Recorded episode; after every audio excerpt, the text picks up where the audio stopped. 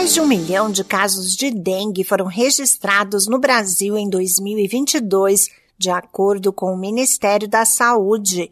A doença é causada pelo mosquito Aedes aegypti, responsável ainda pelos casos de chikungunya, zika vírus e febre amarela urbana.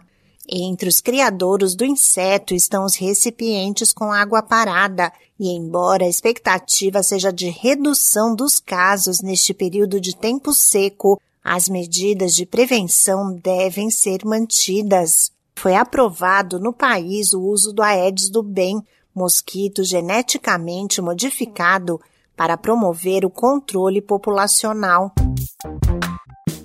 Olá, eu sou a Sig Aikmaier e no Saúde e Bem-Estar de hoje converso com a cientista Natália Versa Ferreira, doutora em Genética e Biologia Molecular e pós-doutora em Biotecnologia.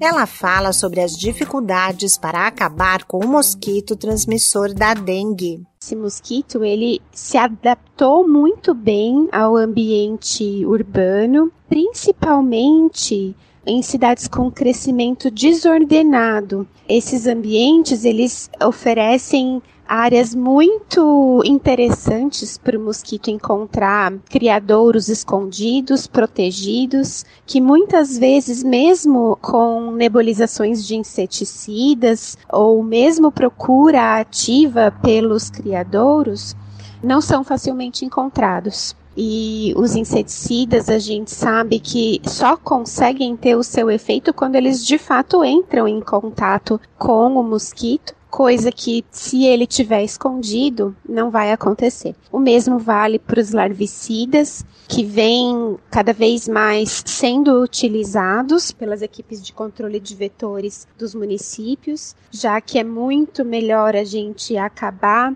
com o mosquito numa fase anterior àquela que ele consegue voar, mas mesmo assim, novamente, o larvicida só vai funcionar quando ele estiver de fato em contato com as larvas e as larvas muitas vezes estão escondidas em locais inacessíveis. A especialista diz que a dengue é uma doença que preocupa, especialmente pelo surgimento de uma nova variante. O cenário que a gente encontra hoje no Brasil para as doenças causadas pelo mosquito Aedes aegypti, especialmente a dengue, é bastante assustador. A gente já está no mês de julho e a gente ainda vê notícias alarmantes sobre o número de casos de dengue, pessoas internadas e até mesmo mortes.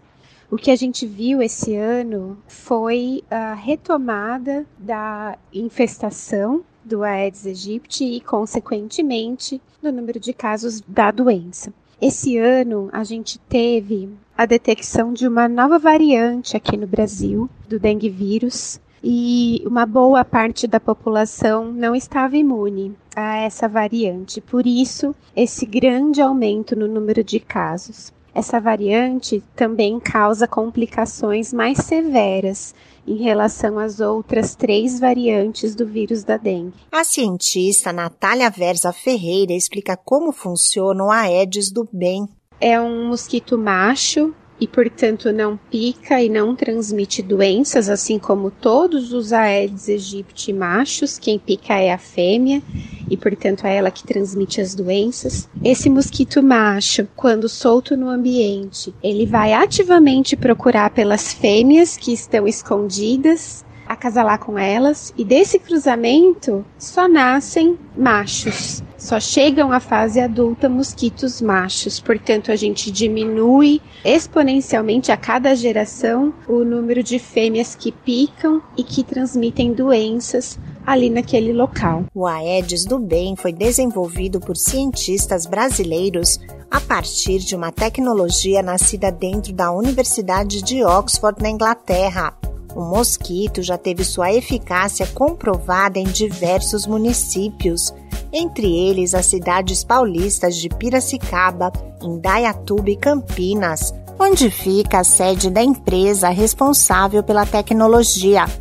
Esse podcast é uma produção da Rádio 2.